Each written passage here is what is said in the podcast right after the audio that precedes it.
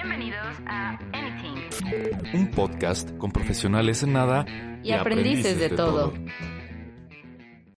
Snapchat es una aplicación que en su momento revolucionó el mundo de las redes sociales, ofreciendo una forma de comunicación totalmente nueva. Para los que no conocen esta aplicación, vamos a platicar un poquito de cómo surge y qué es. La esencia de Snapchat surgió cuando dos estudiantes de Stanford, llamados Evan Spiegel y Reggie Brown, comentaban lo útil que sería que las fotos que intercambiaban con las personas se borraran permanentemente después de ser vistas sin que nadie nunca pudiera acceder a ellas. Por aquel entonces del 2010 no existía nada parecido en el mundo de las aplicaciones.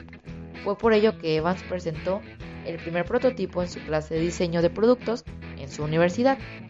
Se trataba de una curiosa aplicación móvil llamada Pitcaboo, a base de imágenes y videos que tenía la particularidad de destruir los mensajes después de que el destinatario los recibiera. Aunque a Evan le parecía una forma divertida de comunicarse, sus compañeros de clase no le veían el sentido a que las fotos y los videos que se compartían no fueran permanentes. Sin embargo, Evan y Reggie seguían creyendo que era un factor diferenciador a comparación del resto de aplicaciones de mensajería y que podría llegar a tener un gran potencial entre el público más joven. Es por eso que decidieron contar con la ayuda de Bobby Murphy, otro estudiante de Stanford, para codificar y perfeccionar la aplicación y lanzarla definitivamente al mercado.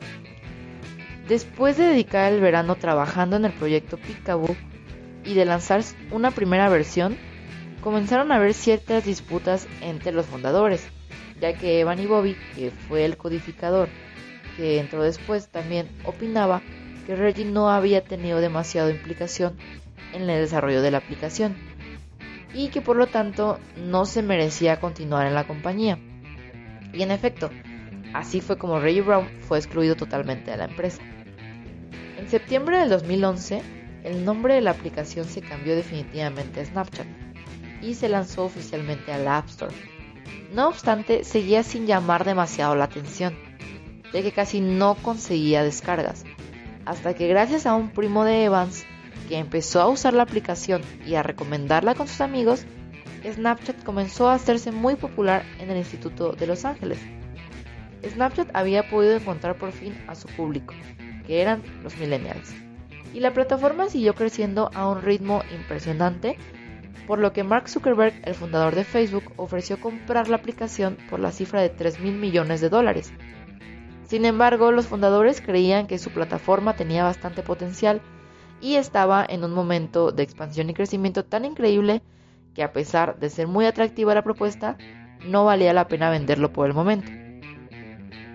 Poco después, en el año del 2013, Reggie Brown reclamó sus derechos como inventor del concepto de la aplicación y demandó a Evan y a Bobby por haberlo echado injustamente de la compañía. Finalmente, después de varios juicios, en 2016, Reggie recibió 157.5 millones de dólares en compensación. Para 2014, Snapchat se había convertido en la aplicación social que más rápido estaba creciendo aunque Facebook, Instagram y Pinterest habían tenido un crecimiento asombroso, ninguna alcanzó el ritmo de descargas que Snapchat. Facebook, que en 2016 ya tenía dos de las aplicaciones sociales más importantes del mundo, que son WhatsApp e Instagram, no quiso dejar pasar la oportunidad de atraer al público más joven, y así fue como lanzó la nueva funcionalidad para Instagram, que actualmente conocemos como Instagram Stories que funcionaba con un mecanismo muy parecido al de Snapchat. Esto significa el principio del declive para Snapchat cuando sale esta, funcionalidad de Instagram. Al ver que muchos de sus usuarios dejaban de estar activos, mientras que la nueva función de Instagram estaba subiendo y teniendo todo un éxito. Snapchat se ha esforzado por sacar nuevas funciones, para atraer de nuevo al público millennial, pero todas sin demasiado éxito. Sus fundadores subestimaron el poder de Facebook. Snapchat debió haber previsto que la empresa de Mark Zuckerberg tenía los recursos y la capacidad suficiente para crear ellos mismos una herramienta no solo parecida, sino mucho mejor.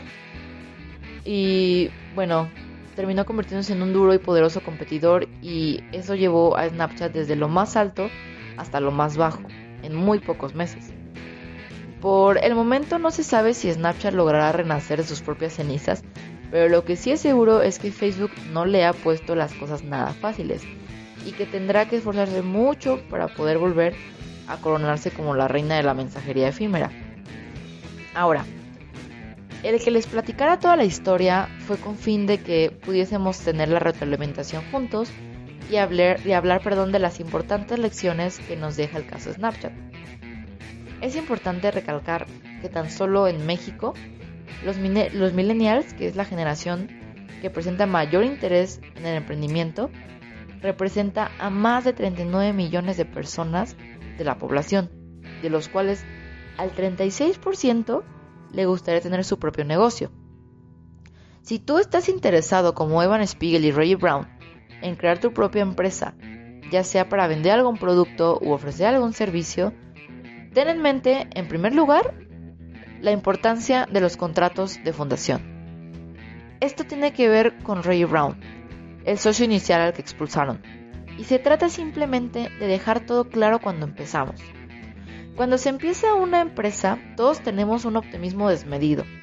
Sin embargo, las personas que quieren crear cualquier tipo de negocio y empresa deben organizar y definir claramente qué es lo que cada uno va a aportar y llegar a un cierto contrato legal, para en dado caso de que todo acabe siendo negativo, se pueda tener un plan de contingencia.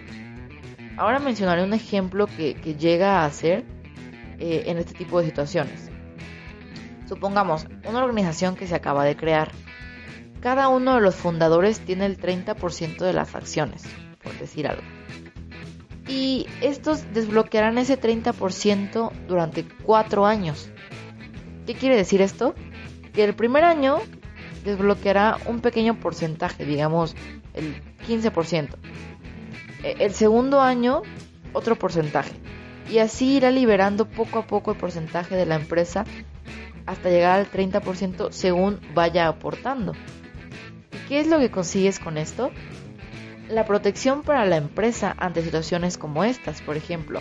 Si hubiese existido este tipo de, acuerdo legal y, al notar que Reggie Brown no había aportado lo suficiente como lo consideraban Evan y Bobby, y tomando en cuenta que no llegó ni siquiera al primer año, la empresa hubiese quedado protegida y no hubiesen perdido esos 57.5 millones de dólares.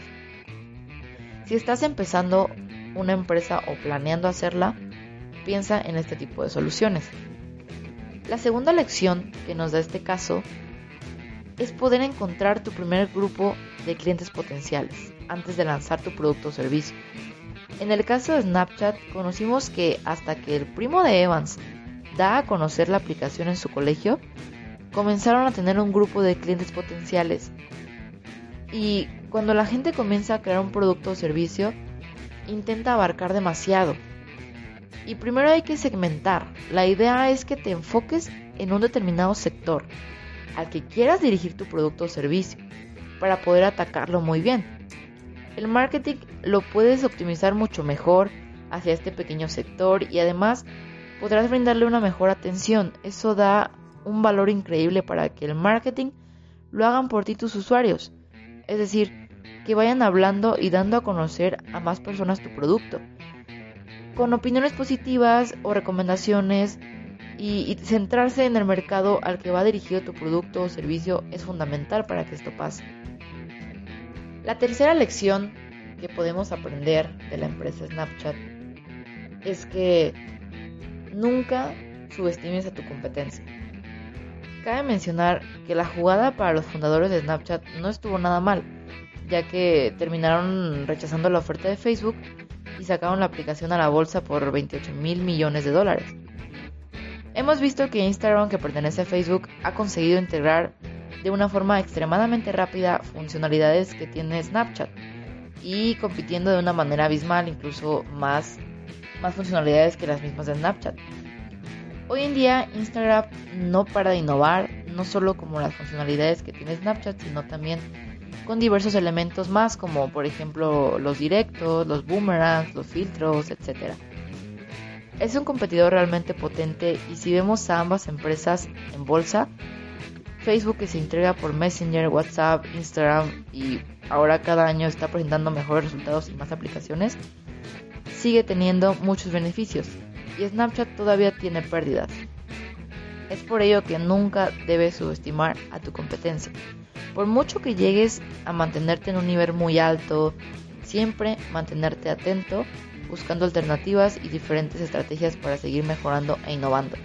Porque quizás si hoy te encuentras arriba de tu competencia, no sabes el día de mañana lance una idea que te deje a ti por debajo de él. Y la última lección es que si no tienes una super idea que quizá pueda revolucionar el mundo, no te desanimes, no creas que todo ya existe y que ya han creado todo, porque en primer lugar no es así. Y en segundo, todo lo que existe se puede mejorar. Observa a las empresas o negocios de tu interés, analízalas, obsérvalas y piensa qué cosas se podrían hacer para mejorar ese negocio.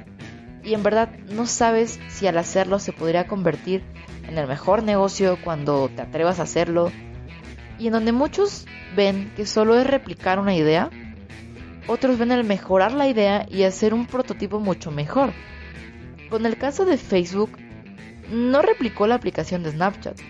Tomó su idea, pero mejoró aún más la funcionalidad de la aplicación, llegando a tener mucho más popularidad. Y no solo Snapchat, Facebook mismo no surgió necesariamente de una idea de Mark Zuckerberg. Para quien no conoce la historia, le recomiendo mucho, mucho ver la película que está en Netflix y se llama Red Social, que te cuenta cómo durante el periodo que estuvo en la Universidad de Harvard comenzó a desarrollar la aplicación de Facebook. Pero inicialmente no fue su idea. Él tomó la idea y creó algo mucho mejor que todos ahora conocemos como Facebook. Sin mencionar que no es dueño solo de, esta aplicación. Mark actualmente, sino que, se, bueno, si no me equivoco, tiene poco más de 80 empresas en su poder actualmente, muchas de las cuales ha comprado y en otras se ha asociado.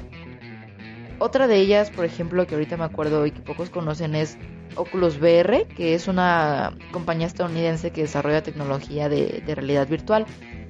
Hay otra que me parece se llama Little A Software Labs, que es otra, por ejemplo, y, está fabrica herramientas de monitorización y análisis de rendimiento en aplicaciones para Android.